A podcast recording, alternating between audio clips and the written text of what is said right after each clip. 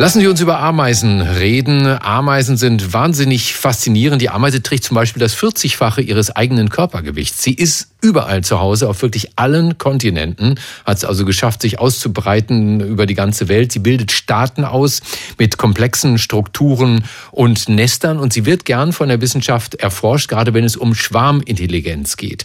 Wie die Ameisen innerhalb ihrer Kolonie intelligente Entscheidungen treffen, das haben nun Forscher und Forscherinnen der Rockefeller University in New York herausgefunden. Und diese Studie haben wir einem Forscher vorgelegt, der schon alles gesehen hat, was auf Erden Erden Kleines und kreucht und fleucht. Er ist Mitglied des Komitees des IG Nobelpreises für kuriose wissenschaftliche Forschungen, Vorsitzender der Deutschen Dracula-Gesellschaft und der bekannteste Kriminalbiologe der Welt. Dr. Marc Benecke, live auf Radio 1, die Profis. Wir sind die Borg, sie werden von uns assimiliert, Widerstand ist zwecklos. Grüße aus dem Kollektiv, lieber Marc. Ah, sehr, ah, sehr verstehe. Ja, ich bin ja eher äh, der aus dem Ameisenhaufen äh, ganz äh, biologisch ist und überhaupt nicht borgig und äh, Science-Fiction-mäßig. Aber du bist auch ein Trekkie, oder? Nee, ich bin, nee, nee, bloß nicht. Äh, das, das darf ich nicht sein, weil mein Bruder ist großer Star Wars-Fan. Mhm. Und ähm, wenn ich das erwähnen würde, dass ich Trekkie wäre, wenn ich das wäre, was ich nicht bin, dann würde das Krieg in der Familie bedeuten. Ach so, verstehe, ja. verstehe. Man darf es nicht öffentlich machen. Okay, wir, wir machen das auch nicht. Lieber Marc, äh, Ameisen verhalten sich im Kollektiv äh, so, ja, die arbeiten unglaublich gut zusammen. Wie machen die das? Das war die große Frage. Übrigens, äh, Daniel Kronauer, der hier sozusagen der letzte Autor ist, was bedeutet, er ist der Chef von der Arbeitsgruppe, wenn man als letzter auf der Veröffentlichung steht, der hat in Würzburg studiert, Bio studiert und den hat es dann nach New York an die Rockefeller Universität verschlagen.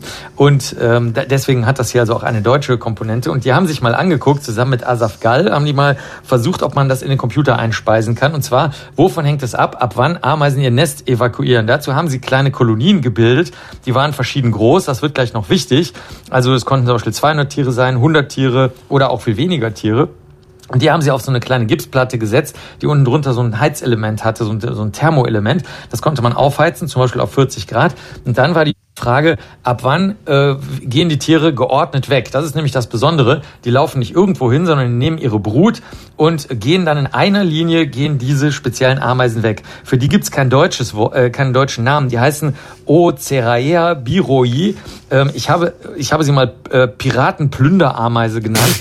Die haben, weil sie nämlich andere Nester überfallen und da die Brut einfach rausnehmen und weil sie sich nicht paaren, äh, sondern sich durch, äh, durch unbefruchtete Eier vermehren. Also mehr Pirat geht überhaupt nicht mehr. Ne? Die hm. brauchen also keine Lebenspartner, die sind frei und unabhängig, außer wenn sie die Nester evakuieren. Und das Ganze wurde jetzt in Computerprogramm äh, reingeschleust und sie haben gedacht, okay, vielleicht gibt's einfach einen Wert, also einen Temperaturwert, ab dem die dann halt gehen. Das wäre das wäre ja einfach.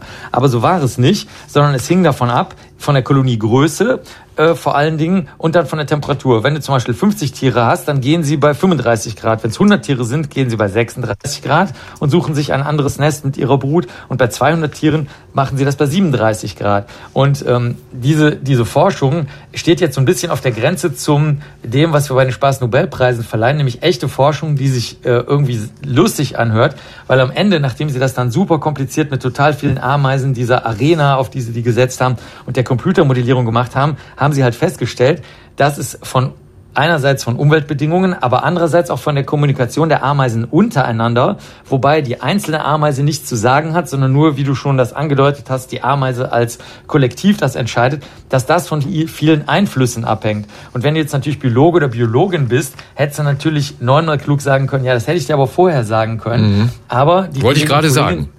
Ja, aber die Kolleginnen und Kollegen sagen, nein, in der, ähm, in der, äh, an der Schnittstelle zwischen biologischer Forschung, neuronaler Netzforschung und der Forschung von, wenn du so willst, Robotertechnik, ist die entscheidende Frage immer, ab welchem Grenzwert, ab welchem Schwellenwert wird eine bestimmte Reaktion ausgelöst. Und die ist hier eben abhängig von vielen Einflüssen. Und deswegen finden sie es spannend, obwohl die neunmal klugen wie du oder ich vielleicht gesagt hätten, das hätte ich auch vorher gewusst. Über die Jack Sparrows unter den Ameisen, Marc Benecke.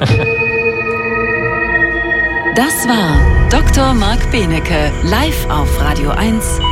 Die Profis.